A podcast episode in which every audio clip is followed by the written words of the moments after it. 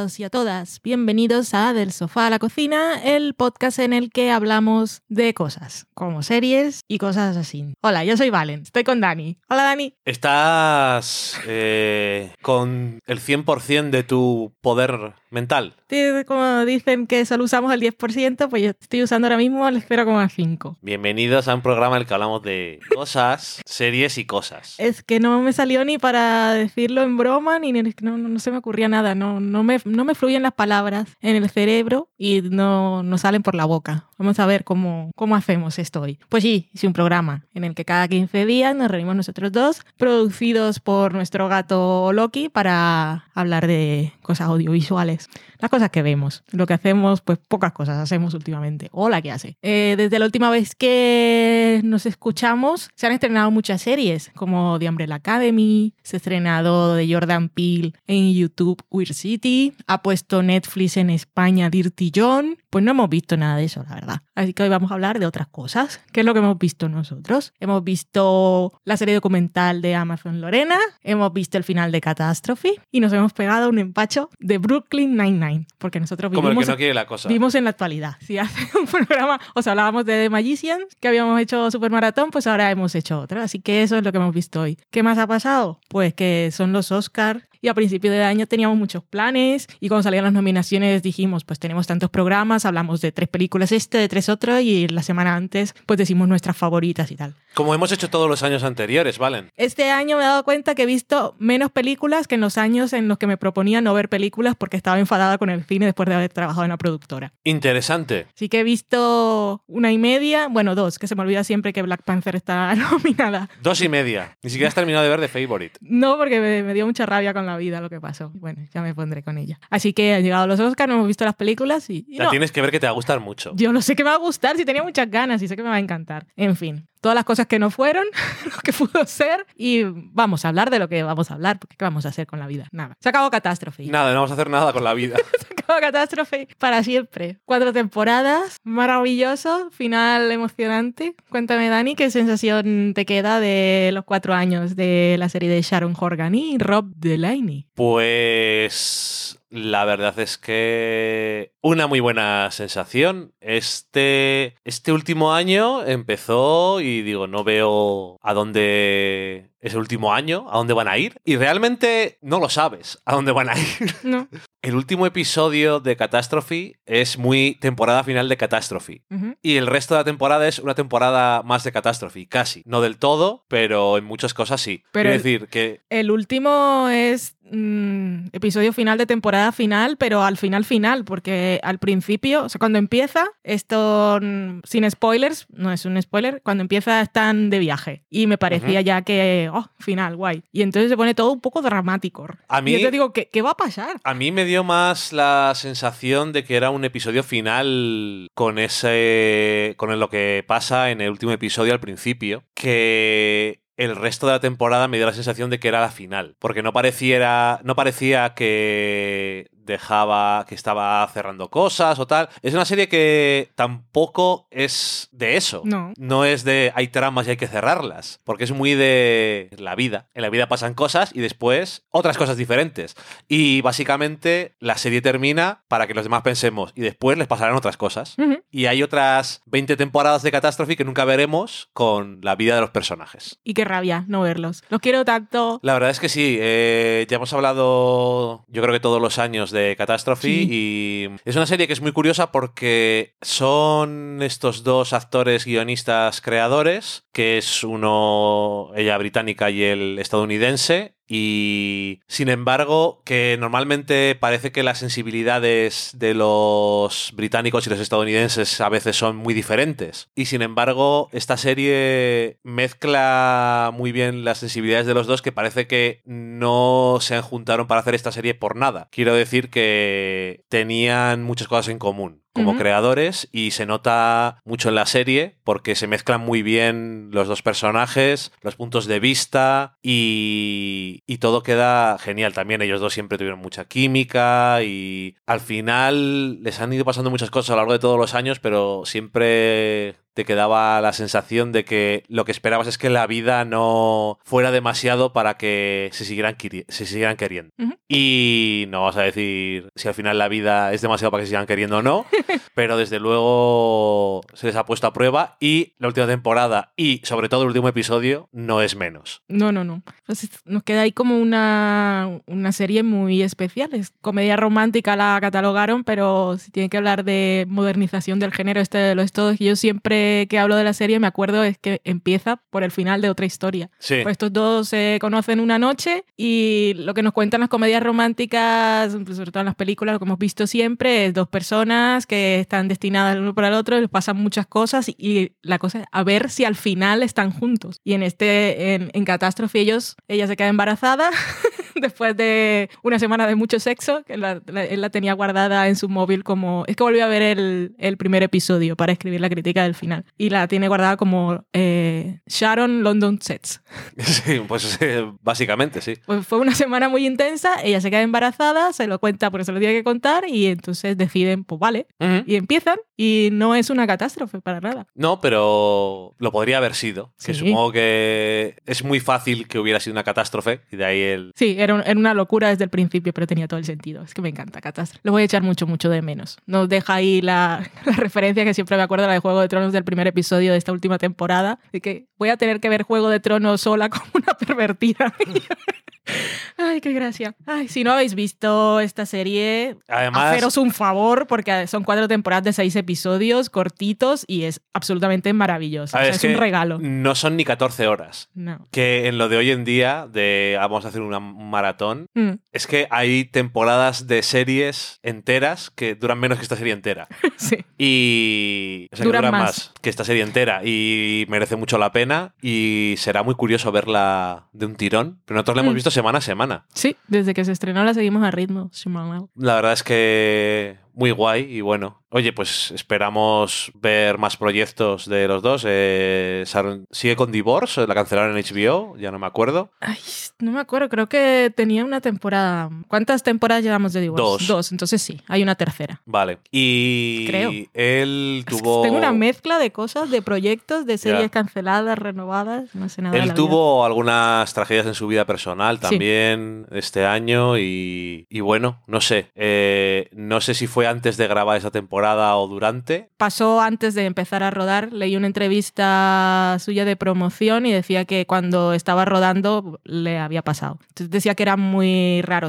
le servía de, de evasión, pero que también ponía... mm, Era una cosa muy extraña, como, como me imagino que tiene que ser. Sí, lo de tener que... Ahora tengo que Que hacer- trabajar... y que hacer humor. Tengo que trabajar de cómic. Sí. De todas formas, no sé si lo, lo decía porque no sé si habrá utilizado algo de ese dolor para esta temporada o no, pero bueno, que ahí está. Mm. La verdad es que genial. Si no lo habéis visto, vedla y nada más. Eso, vedla. ¿Qué más ha pasado estos días? Hay tráiler de Fleabag. Yo lo he visto, tú no. Segunda temporada. Se estrena ahora en marzo en la BBC y... BBC Tree, sí. Tree como el árbol. Y aquí la trae, bueno, y el resto del mundo Amazon en mayo. Que claro, voy a esperar yo a mayo para verla. Cuidado que voy.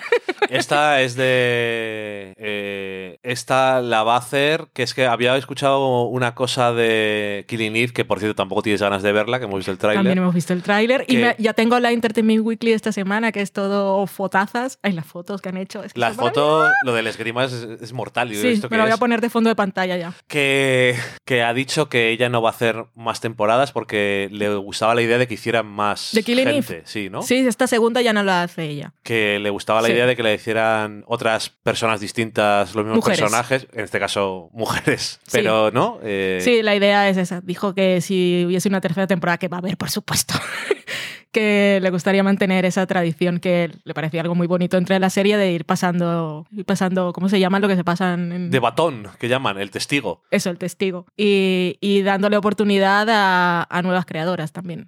Ay, ay, sí, Killing Eve, el tráiler, es que me emociona mucho esta serie. Esta nos llega de- en, en abril. abril. Abril no está mal. Bueno, en fin, que estamos hablando de lo... Bueno, no hemos visto nada de lo que teníamos que ver. También hay un de tráiler de, cosas. la nueva versión de The Twilight Zone que ha hecho Oh, Jordan ya, sí, esa también. Esa llega en abril también. Abril está guay. Aparte también llega la última de Juego de Tronos, que será lo que lo ocupe todo, pero... Jordan Peele, que le has mencionado antes, Mm. y le mencionarás ahora otra vez. Ah, está dando el paso a Lorena. Iba yo a hablar de Brooklyn Nine-Nine, pero vale, hablamos de Lorena. Este programa no tiene orden ni concierto. ¿Orden ni concierto a qué se refiere? No o sea, sé. a qué se refiere, pero de dónde viene. No sé de dónde viene. Me preguntas unas cosas muy raras a mí yo no conozco el idioma tanto.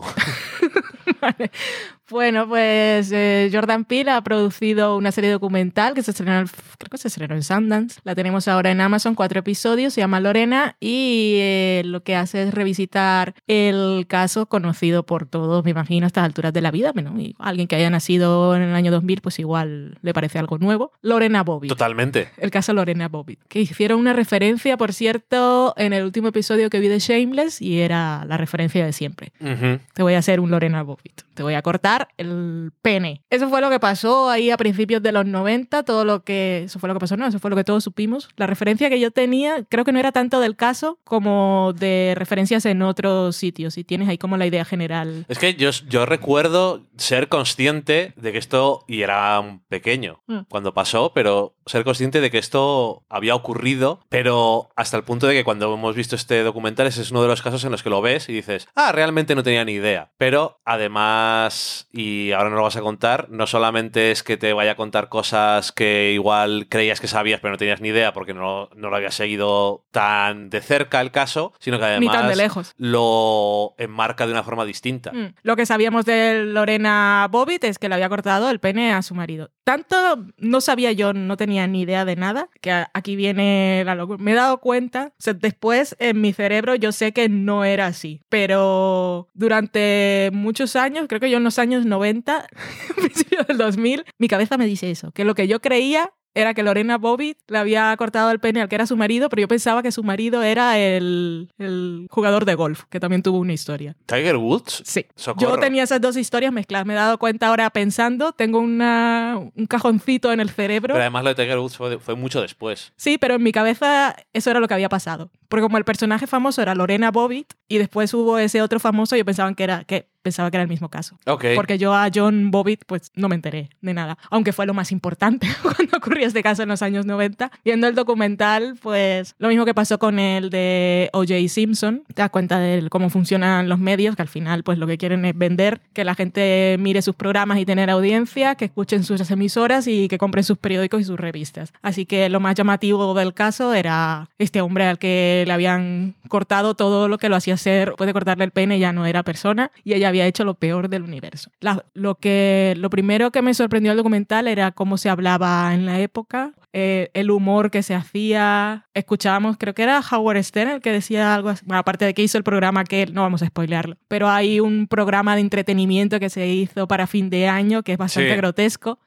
Y eh, decía alguna frase como, si no, no es tan guapa como para que la violen. Sí. Que son de esas cosas de la cultura de la violación que te ponen nervioso, pero es que luego piensas, esto lo dijo Donald Trump hace dos años. O sea Sí. que estamos muy mal. Por lo menos Howard Stern se ha arrepentido de muchas cosas en su vida y eh, de esto, entre otras cosas. Mm. Pero tampoco ha cambiado tanto. No ha cambiado, pero es que este señor es presidente de los Estados Unidos, que de verdad. En fin, el mundo en el que estamos viviendo tiene cosas muy buenas, pero las malas son terror- terroríficas. Y las otras cosas interesantes que, cuesta, que cuentan en este documental es que el concepto de violencia doméstica pues no, no era conocido por la sociedad. Sea, no se hablaba de ello, era una cosa que le pasaba a quien le pasaba a puertas cerradas y a, a quien le pasaba no lo contaba, porque ya sabemos que esto es una cosa que te, te duele, te humilla y que no entiendes. ¿Con quién lo y- hablas? Y, que no era reconocido como un crimen porque era su cónyuge, ¿no? Sí, que ya no solo esto, cuando explican lo de la violación marital, que también... Y para escribir la columna de Fuera de Series me puse a leer y es que cuando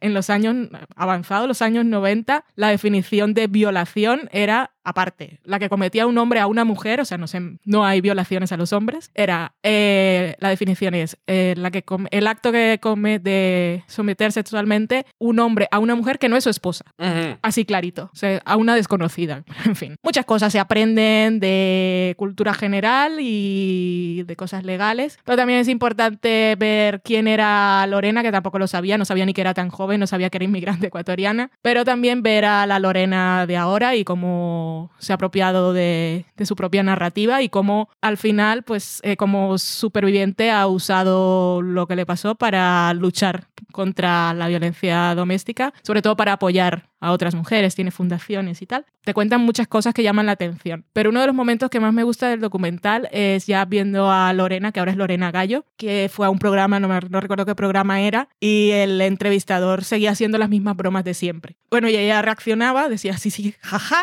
pero estamos hablando del tema y aprovecho y hablo de las cosas importantes. Y me gustó bastante ver Era ese punto en el una que estaba. entrevista de Steve Harvey, que Mm. fue alguien que hizo una cagada últimamente en Miss América, que, había, que fue el que dijo que Miss América era la de un estado, pero dijo, se había confundido y era la de otro. Sí. Bueno, un señor muy listo por lo que vemos.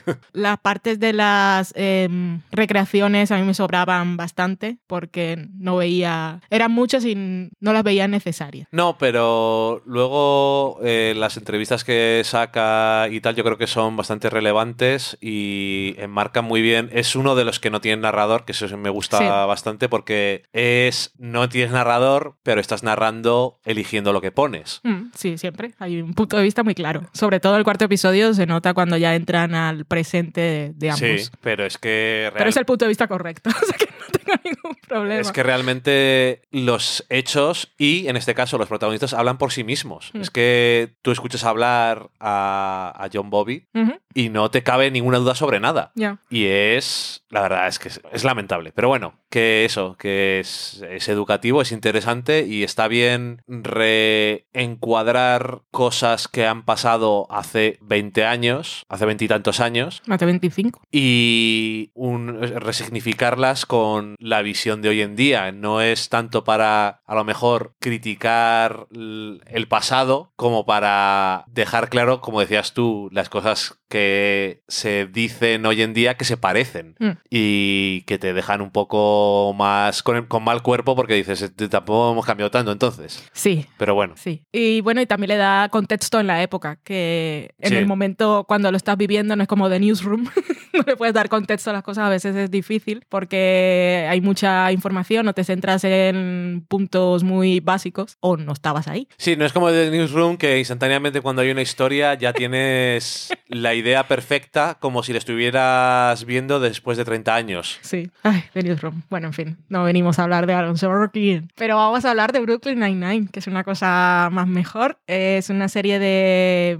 ¿Es Mike Shure o Michael Shure? Mike, ¿no? Le llaman Mike. Pues Mike Shure, el señor de mm, The Good Place y, Y- también co-creador. Y Dan Gore, que es el otro... Sí, pero yo conozco más a Shure, pero es verdad. Bueno, sí, pero Recuerda al otro. eh, este otro es el que sale primero el nombre, o sea que él, por lo que sé, este era un guionista de Parks and Recreation. Que también es de Parks and Recreation. Todo series muy guays. Brooklyn Nine-Nine, pues así como The Good Place tampoco nos gustó en su momento, Brooklyn Nine-Nine también vimos algunos episodios y Hemos visto algunos episodios de la primera y en su momento vimos de la segunda también. Mm. Recuerdo un episodio de Balongoria. sí, y yo me hice un mejores episodios en, cuando hacía estos viajes en tren el año pasado y aún así no terminábamos de pillarle el punto. ¿Y por qué empezamos a verla? Eh, no sé, ¿podríamos ver algo ahora mismo que no tenemos nada corto para ver mientras comemos? Valen. Vale, creo que en Netflix está Brooklyn Nine-Nine. Están las cuatro primeras, por eso. Eso fue lo que hicimos. Sí. ¿Y qué pasó? Pues que dije, mira, hemos visto de la primera, hemos visto de la segunda. Vamos a ver de la tercera. Vamos a empezar por el 301. ¿Y qué pasa? Que en este tipo de comedias también pasa, y pasa en Parks, en The Office, en todas las que haya trabajado Mike Sur, en The Good Place, pero The Good Place es muy diferente porque es una serie muy, De trama. muy de trama,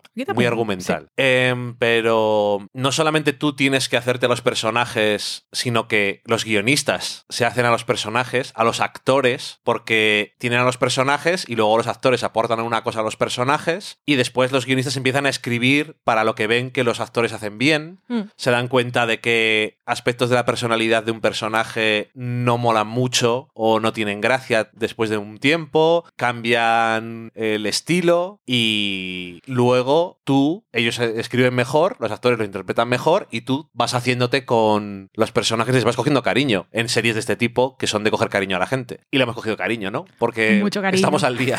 ya estamos al día, sexta temporada. ¿Y qué de Brooklyn Nine-Nine, Dani? Pues Brooklyn Nine-Nine es una serie de eso que llaman workplace, workplace comedy, o sea, una comedia de un, un sitio de trabajo, como The Office, como Parks and Recreation. Pero en este caso ambientada En este caso está en un precinto. ¿Precinto? ¿Precinct? ¿Cómo se dice eso? Es una comisaría. Bueno, una comisaría de policía. ¿Un precinto? Socorro.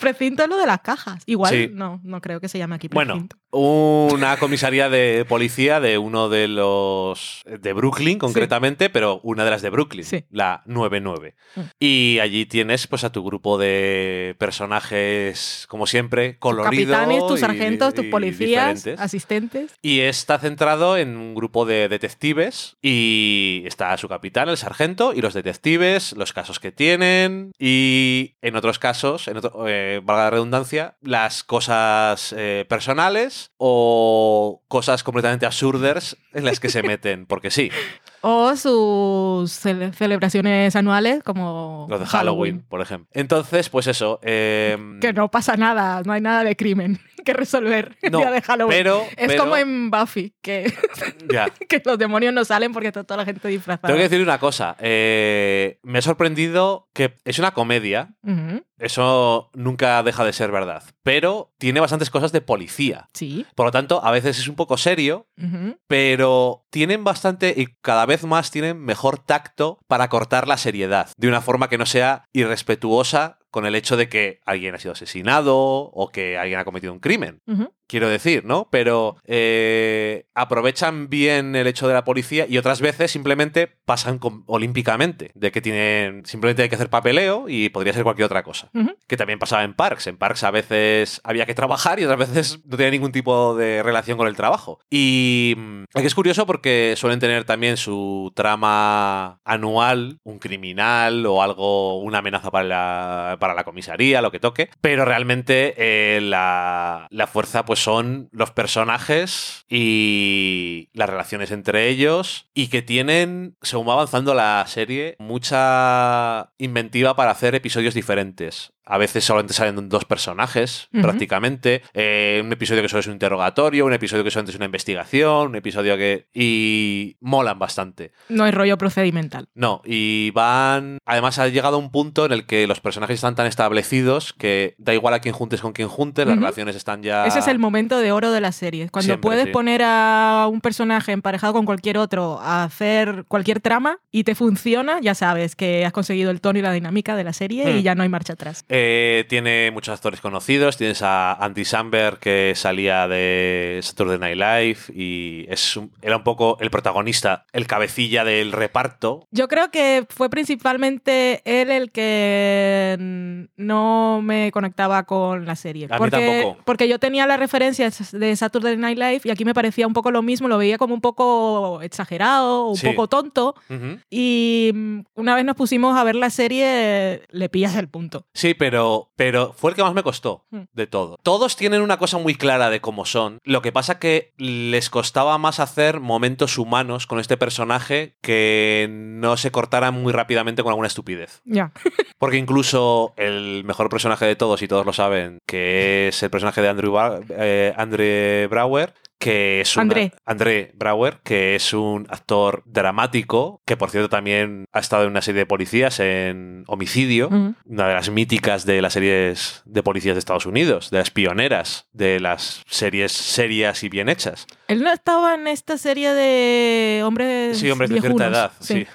Men of- casi viejunos. Men of Certain Age, que estaba mm, también eh, Raymond. Yo de esa serie guardo un buen recuerdo. No sé qué era lo que me gustaba, pero yo la veía. O sea, en, en este momento de mi vida digo, ¿cómo veía una serie que se llamaba Men of the Certain Age? Y me interesaba, y tenía un algo. Era, duró solamente dos temporadas, Sí, creo. Yo la vi, la vi completa. Pero bueno, Brooklyn Nine-Nine. Y que es- hace del Capitán Holt, Raymond Holt, que es un señor muy, muy serio, muy robótico y muy... Todo tiene que ser como tiene que ser, la gramática incluida. Es como una evolución de lo que eran los personajes de Fraser, porque Sí. también es muy de en mi casa, me imagino que voy con una bata de seda y Sí. zapatillas. Sí, sí. Pero que es que es, es muy curioso porque... Pero te hay que decir, es un capitán, es negro y es gay. Negro, gay y, por cierto, un episodio que también estuvo muy bien era uno que eh, lidian un poco con el tema de raza y tal. Pero ese era Terry, ¿no? Era el de Terry, pero también entraba, cuando- cuando entraba en pasó- juego también él. Sí, sí, sí. Sí, Y fue además- la conversación entre ellos estuvo muy bien. lo hacían de una forma muy inteligente, que no era nada de blanco-negro Mm. y tal, sino muy bien pensado. Y, y eso, que no dejan de dejar claro que él ha tenido un pasado complicado, Ujú. como gay y, y negro, que es una cosa que hoy en día también sigue siendo complicada. Entonces, ni te cuento en los 80, pero que según pasan las temporadas, le tienen tan cogido el gusto al diálogo que le hacen y las referencias que tiene que hacer y las, cosas que, habla. las cosas que le molestan. Y él lo tiene tan perfectamente hecho que es que dices, es que esto es, es puro oro. Un personaje que casi nunca sonríe, pero en cuanto empieza a hablar ya tú estás con la sonrisa en la boca. Es que es... Y aparte hay que decir que su marido es el que sale en The Good Place. Sí, El, es que no me acuerdo cómo se llama el actor, búscalo tú ahí mientras hablo. Que aparte es el que presenta los podcasts oficiales de The Good Place, que son de, son de NBC. Escuchadlos, por favor, porque siempre van los actores o guionistas. Y es que la voz de este señor es perfecta para ser escuchada. y para, dos- ser, y para ser el amor de... Sí, y los dos juntos Hulk. son maravillosos. Es que. Ay, el episodio en el que están en la casa segura. ¡Ay, qué episodio tan bueno! ¿Es de la quinta? Creo que sí. Sí. Es, es que es, Es- es que es lo mejor. Mira que un episodio de la gente en una casa en que se están escondiendo. Pero sí.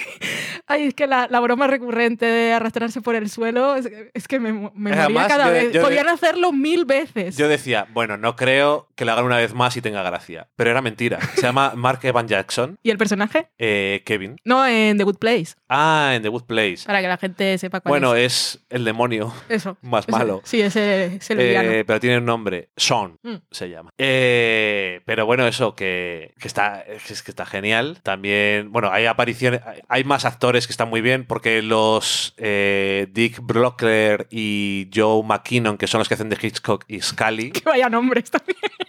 son y tampoco crees que se les van a gastar los chistes, pero no es verdad. O sea, es- son lamentables, pero tan graciosos. Eh, bueno, eh, Terry, Terry Cruz, que es el, el sargento Terry, eh, Stephanie Beatriz, que es Rosa Díaz, que la vimos al igual que a Melissa A las Fumero, dos en el mismo es Amy, episodio. en el mismo episodio de Cuando ya era Time. Sí, en el primero. Qué curioso. Eh, tienes a Charles, que es uno de los personajes que más ha cambiado en la serie, porque al principio era simplemente un creepy. Y ahora es creepy de forma inocente. Y tiene unas obsesiones diferentes. Lo de la cocina sigue ahí, pero eh, lo de la familia y todas esas cosas. Ahora tiene más gracia. Antes eh, parecía un poco incómodo. Mm. Y Chelsea Peretti, que se ha ido de la serie ya, pero también lo hacía muy bien. Hablando de Jordan Peele, es su mujer.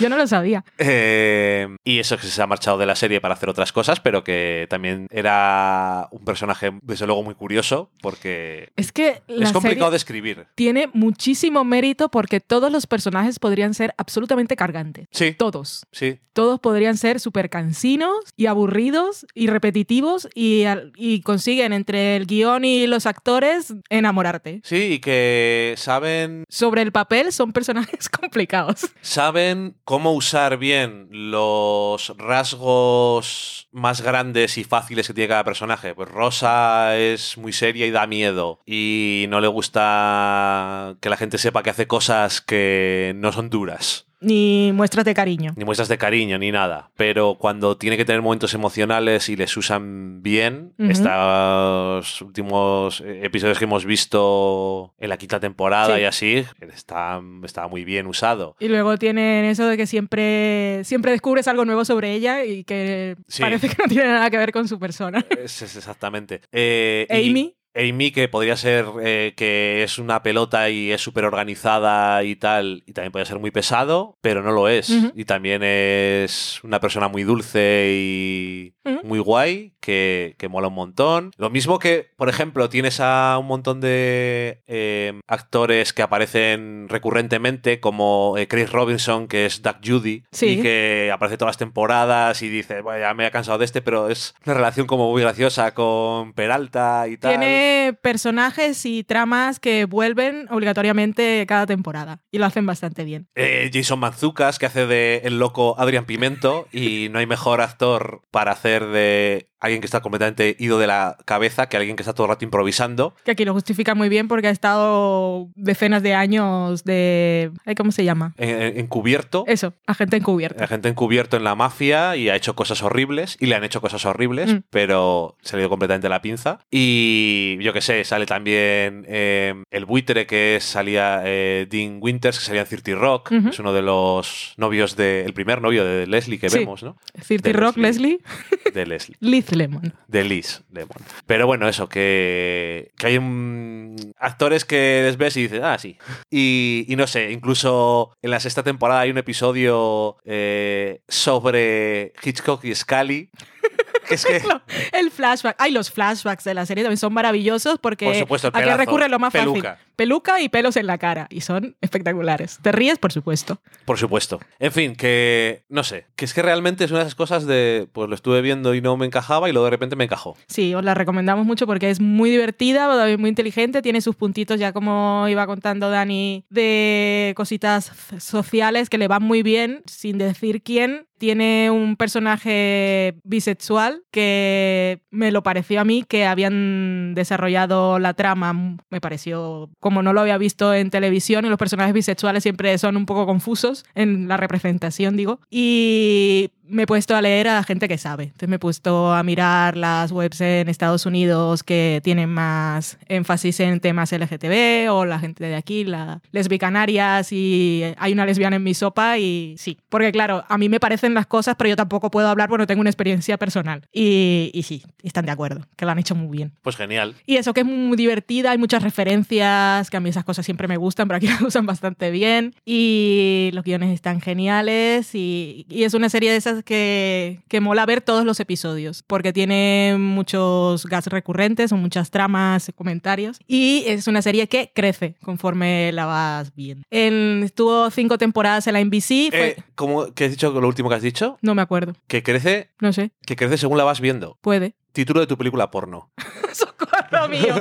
Será tu película porno. Eh, ¿Y qué estaba diciendo yo? Estaba diciendo algo. Lo siento. Estaba diciendo algo que, tenía algún tipo de ¿NBC? importancia para mí. Ah, sí. Cinco temporadas en la NBC y fue. No, en Cinco Fox. temporadas en cinco Fox. temporadas en Fox y fue cancelada. Pero el estudio que la hacía era NBC Studios, así que la rescataron y ahora está allí. Y como si nada hubiera pasado. Todo sigue igual Literalmente. y mejor. Así que podéis seguirla viendo. Los que. Es que, claro, aquí en España solo Netflix tiene las cuatro primeras. Pero bueno, ya sabéis vosotros. Buscaros la vida y si no la habéis visto, empezad por ahí. Porque si os gusta el tipo de humor de Parks y. Es que, es que os va a encantar. Está muy, muy, muy bien. Y los Ujú. personajes molan mucho. Y te ríes mucho. Yo me río mucho. Y me Sí. río que se me oye. Porque a Sí, veces sí. sonríes. Pero yo aquí me río.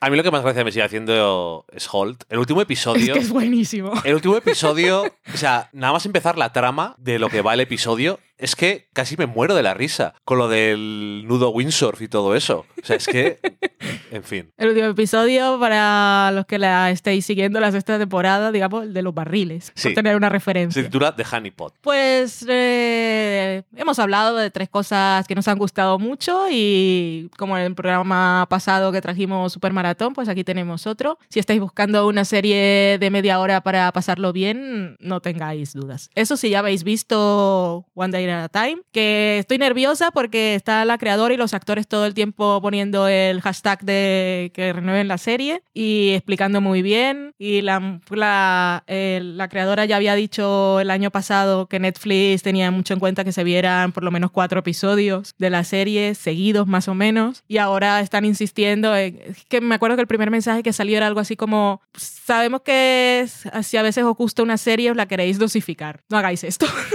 favor, porque Netflix necesita contabilizar que la gente empieza la temporada y la acaba porque le gusta. Y entonces decía algo así como, vedla y si os gusta mucho, pues ahí la tenéis para verla otra vez. Y esto nos están haciendo sufrir que no renuevan la serie, esto no puede ser. Socorro, vale. De verdad, se pasa muy mal. Así que Brooklyn Eh. Nine-Nine y día a día, un día a la vez. Y The Magicians. ¡Ay, de estamos- Magicians! ¡El último viendo- episodio! Estamos viendo la cuarta temporada. ¡Ah! el quinto de la cuarta temporada. ¡Qué bonito, por favor! Estoy muy emocionada. ¿Te ha gustado? Estoy muy emocionada. Es que lo estaba viendo. Es que cuando. ¡ojo! estoy por ver el, el episodio. En el, ult- en el quinto episodio de la cuarta temporada hacen alusión a un momento de otro episodio.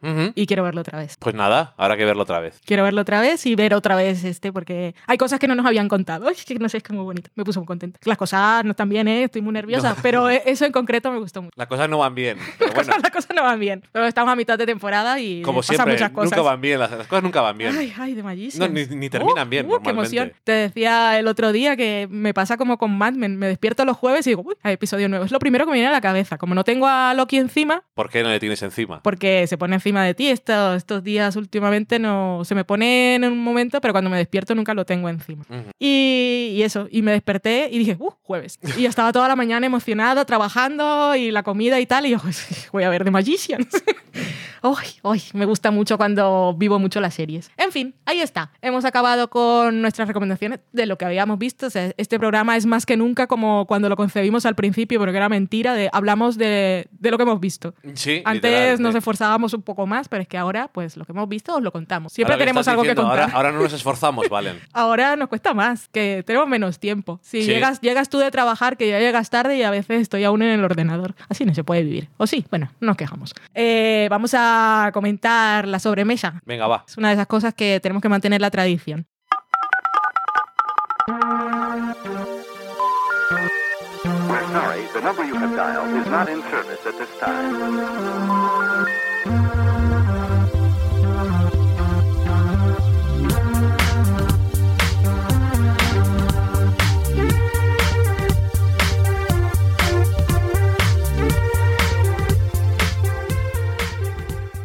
Se acaba la música, Dani. Cuéntame lo que estés mirando. Hola, ¿qué hace? Pues en Twitter tendremos alguna cosilla por ahí. Gente que nos ha recomendado cuando han preguntado por podcast, lo cual siempre nos gusta. Muchísimas gracias por acordarse, por acordaros de nosotros. Y, por ejemplo, también Alana Farra que decía, nos han robado, estaba buscando, ¿este es el 250? ¿Dónde está? Ha desaparecido, el 250 no existe hasta que haya algo especial. Igual es el 300 ya Sí. y decimos el 250, pero nunca se sabe. ¡Ay, qué locura! Dice Maitechu, que es Mari Margolis, me encantó Russian Doll, la disfruté muchísimo y me gustó que me sorprendiera con lo que realmente quería contar. Desde Mad Men, que una serie no me daba tantas ganas de fumar, por cierto. Eso, ¿sabes cuando grabé el podcast review de fuera de series con Alberto y CJ? Decían lo mismo, que nunca habían sentido tanto estrés. Y yo, claro, como yo aún estoy en el vicio, no, no fui consciente de que ella fumara tanto. Pero la gente que no, sí que se ha dado. Es que no, es que no, no, no soy consciente simplemente. Yo tampoco, te digo la verdad. Eh, también decía que un programa 250, do- un programa 250 que se titulara, eh, que también vemos películas. pues ese sería un gran programa, como ha quedado comprobado una vez más. Liliana Funch, que saca en 86, decía: Los paseantes que me cruzo en mi carrera matutina me han mirado raro cuando me he puesto a gritar, quizás demasiado alto, ¡Hiro Taniguchi!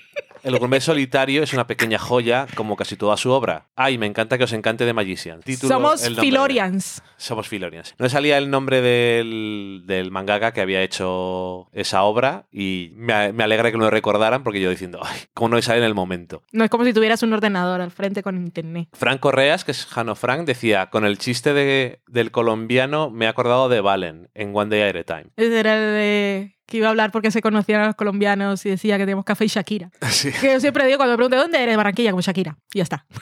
Guillermo GM, que es Old Myth, decía que el otro día os pedían un anime de cocina y no es anime, pero la adaptación del manga Samurai Gourmet. Sí, que no se nos ocurrió porque como no es anime, pero Samurai Gourmet, que vimos en Netflix, es una adaptación Ah, vale. de un Es que leí manga. el tweet y no sabía que no me venía lo que era. Es una que sí. adaptación de un manga Cierto y, y verdad. Y está muy bien. Y está muy guay, sí. Mm. Pero bueno, que eso que como no era anime, pues no, no me salió en el momento, porque era yo el que estaba... Y yo no, el- yo no te estaba sirviendo de ninguna ayuda. No, porque era el- yo lo único que estaba, que estaba haciendo algo era yo. es que no, no te estaba escuchando y como te dije después, tampoco te escuché cuando estaba montando. O sea que me imagino que habrá quedado bien. Esto siempre me gusta escucharlo. En fin. Eh, luego también tenemos algún comentario en Evox. Y Pacts. En el último programa tenemos los comentarios. Eh, Empezamos con Sedano que dice: Hola chicos, creo que entiendo lo que preguntaba Dani de que si Russian Doll no podría haber sido una película. Me parece que se refiere a que en otras series cada capítulo tiene una dinámica interna más marcada, una pequeña historia que empieza y acaba en cada capítulo, aunque a su vez esté metida dentro de la historia grande que abarcaría todo el arco narrativo de la serie completa. Sin embargo, Russian Doll no pasa tanto. A veces la trama se corta por el capítulo se acaba, pero no porque narrativamente termine nada, por lo que podrían enlazarse y formar una unidad. De ahí que quizás también haya tenido sentido hacer una película y no una serie. ¿Esa era la idea más o menos? Sí, eso era la idea. Muchísimas gracias. Tenéis, tenéis razón. Creo que en ese momento estaba en negación porque no me apetecía debatir, pero también estaba a la defensiva por-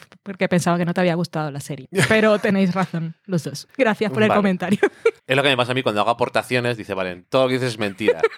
lo haces mal. Eh, Mario Ortiz decía, hola bonicos, coincido con las dos series, Russian Doll, muy bonita o muy bonita. Y también creo que quedaría bien cerrada así. Y The Magicians, la segunda mejor serie después de Buffy, a la que hace muchas menciones a lo largo de las temporadas y yo la aplaudía al oírlas. Es una persona de bien. Que nos ha Sí. escrito, muchas gracias. Hablando de Resident Evil, cosas importantes de la vida y para lo que sirve el periodismo internacional e internet. Eh, Otmil, el gatito, Sí. era un gatito callejero. Se lo encontró una de las productoras y dijeron, era uno así. Bueno, ella lo rescató por rescatarlo, pero al final eh, se llevaba bien con la gente, no se ponía nervioso. Cuando tenía que estar en exterior, sí lo tenían con el arnés y eh, estaban un poco a ver qué tal, porque no era un gato entrenado. Pero se portó muy bien en el rodaje y ahora es un gatito estrella. Y ha Muy salido bien. en más rodajes. Qué bien lo hace. Eh, Andrés2145 dice: The Magicians es puro amor, no les puedo agradecer más. Y por favor, que plot twist de la vida cuando me enteré de que Jason Ralph, el que hace de Quentin, está casado con Rachel Brosnahan. No ¿Qué me lo creía. ¿Pero qué dice? Ahí te quedas, Valen. No lo sabía. ¿No lo habías leído? No. Bueno, Ay, muchas gracias por el dato. Esas esas informaciones siempre me gusta saberlo porque me caen, me caen bien los dos. Ay, fans de The Magician. En el canal de YouTube de Ah, sí. Sci-Fi, después de cada episodio ponen un vídeo de unos 7 minutos en el que están los actores comentando el episodio y está genial. se llama Making Magic. Making Magic, buscadlo siempre, sale el, el jueves por la tarde-noche, siempre, casi siempre suele estar. Ujú. Y lo llevan haciendo, o sea, podéis ver, nosotros vimos de la tercera temporada también. Y, y que está muy bien. Y aparte ves a, conoces a los actores sin personaje y te caen aún mejor. Porque Sí. es que todos son amor, me encantan. Ay, soy muy fan de Magician. Ezequiel Merino nos dijo, pues habrá que ver The Magicians, Pues sí. pero lo mejor del programa ha sido de descubrir Just Watch. Me ha certificado que nada del ocho entero que quiero ver está disponible en ninguna plataforma. Aquí en España estamos muy mal. El día que solucionen los problemas de derechos que pueda haber, que supongo que es lo que limita, y comiencen a traer catálogo, vamos a ser muy felices. Sí, podrás hacer como el otro día que dice Valen, voy a ver un episodio de Dharma y Greg. Sí, que lo pusieron en Hulu. Y es una serie de los 90. Ujú. Ese es, ese es mi resumen. Bueno, pero también he podido ver un montón de las chicas de oro que nunca había visto y vi varios de Xena, la princesa y guerrera. Y es que mola, o sea, tener Sí, sí, sí. catálogo de cosas que igual no has visto o que veías como se veían por la tele, que no sabías que eran las temporadas Ajá. o no las acabaste nunca, como La Dimensión Desconocida, que ahora van a estrenar la nueva versión y la verdad es que los episodios clásicos son una joya. Sí, pero es que además no dice. Es que hay cosas antiguas que las ves ahora y dices. "Eh, eh". Pero The Twilight Zone ha envejecido muy bien. Muy bien. Porque además ¿Qué guiones tenía? hay cosas que es que no tenían, no tenían ni medios porque no nada. había nada. Es todo cartón piedra. Es todo cartón piedra, pero da igual porque los guiones eran buenísimos y que además, eh, bueno, el pobre hombre este, eh, no sé entre cuánta gente lo escribían, pero yo creo que el Rod Sterling y 4 o 5, entre ellos autores muy buenos de Mm. ciencia ficción, pero que reconoces eh, giros y premisas clásicas que ves hoy en día y dices, Sí. ¡ay, qué original! Mm, Pero ya estaba hecho. En un episodio de 20 minutos. Es que además hacían unas cosas en 20 minutos. maravilla. En blanco y negro y con, cartón, y con cartón piedra. Ojalá trajera, que tampoco han anunciado quién va a traer a España la, la nueva versión. Ya, a saber. Que la otra serie que has comentado, eh, Weird City, Mm. que es de YouTube, solamente vimos la mitad del primer episodio porque te estabas durmiendo. Yo vi menos de la mitad, pues tenía sueño. Pero. No me estaba enterando. parec- no sé si es como una especie de Twilight Zone, pero una cosa del futuro. Sí, es un poco la Pero idea. es. Y comedia. Es, es eso, es lo que iba a decir. Mm. Pero no terminé. No he terminado el episodio, entonces tampoco lo sé, ¿no? Pero por ahora el tono no me, no me hace. No me hace tilín. Ya Ya. veremos. Y ya está, ¿no?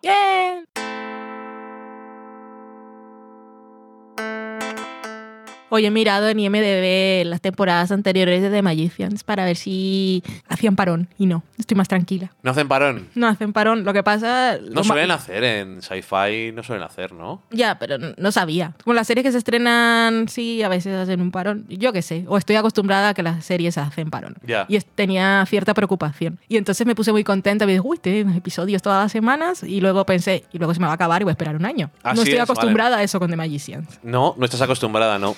Ay, la vida, dura. Bueno, se ha acabado el programa qué dura de es hoy. mi vida, tengo que esperar, tengo que esperar nueve meses a que empiece de Magicians. Ahora mismo, en este momento concreto del tiempo y del espacio en el que estoy sentada frente a un micrófono, grabando un podcast, Sí. eso es lo que me parece mi mayor preocupación. Eh, y me alegro. Después, yo qué sé. Que esas sean todas tus preocupaciones, Valen. Ahora mismo no hay ninguna otra. Buena señal también. Sí. Eh, muchas gracias por escucharnos, muchas gracias por llegar hasta aquí, muchas gracias por comentar, muchas gracias por seguir escuchándonos, aunque tengamos un programa tan anárquico que ya no se parece nada a lo de antes, pero prometemos que os juramos. Aquí se dice os prometo, ¿no? Es que en Colombia siempre se dice te, te lo juro, Puedo prometer y prometo, jurar también se jura, ¿eh? pero no es lo más habitual. Bueno, en fin, os juro que lo hacemos con mucho cariño y que la semana que nos toca grabar estamos pensando que hemos visto, tenemos que hablar de algo. Por ahora siempre hay algo de lo que hablar y por lo que vienen de estreno los meses siguientes creo que no habrá problema. En Y algún por- momento volveremos a Por hablar todo de lo que se películas. nos ha acumulado viendo Brooklyn Nine-Nine. Cada vez que hacemos un maratón se nos sí. acumulan Todo. todo. ¿Ha vuelto Survivor? Hola, ¿qué tal? Es la mayor acumulación de todo. No, El final de RuPaul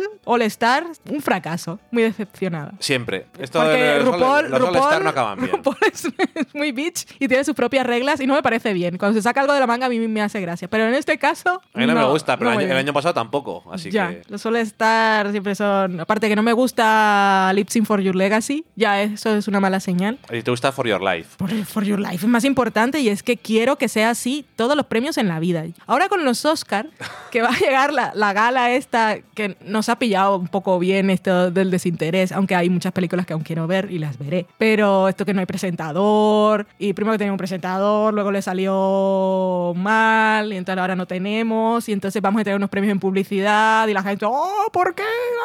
Y dice, uy, no, si ya no podemos tener más a la gente en contra, pues ya no vamos a entregar los premios en publicidad, vamos a recomendarle a la gente que camine rápido a ir a recoger el premio para que puedan hablar. Va a ser un desastre esa gala, aburridísima, imagino. Y, y porque estoy hablando yo de los Oscars. Porque estoy hablando de los Oscars. Porque quieres que sea Lip Sync For Your Life. Eso es, todos los nominados siempre, Lip Sync for Your Life, que suban la misma canción y todos hagan su lip sync y que se entregue el que tenga más talento. Son actores, ¿no? A ver quién hace Split. Eso es, para siempre. Vuelve nueva temporada, a ver si le sale mejor. De RuPaul, no de los Oscars. Vamos a dejarlo aquí porque se nos desvariamos un poquito como siempre. Que os queremos mucho. Muchas gracias por escucharnos. Adiós. Adiós.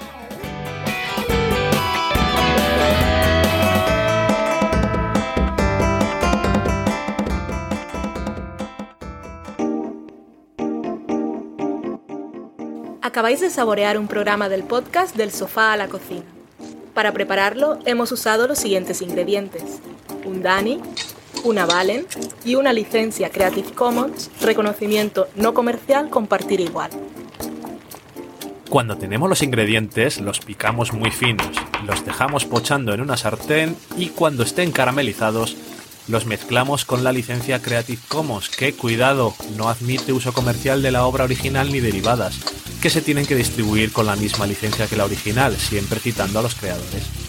Después de 10 minutos, condimentamos la mezcla con iTunes, iBooks, Twitter y un poco de Facebook. Si no encontráis las adecuadas en el mercado, buscad el nombre del blog. A continuación, introducimos en el horno y, después de 30 minutos, lo servimos aderezado con música distribuida con licencia Creative Commons a través de Jamendo. Al final del post correspondiente vienen especificadas concretamente. Si tenéis alguna duda con respecto a la receta o a cualquier otra cosa, podéis preguntarnos a través del correo electrónico del sofá a la cocina @gmail.com. Buen apetito.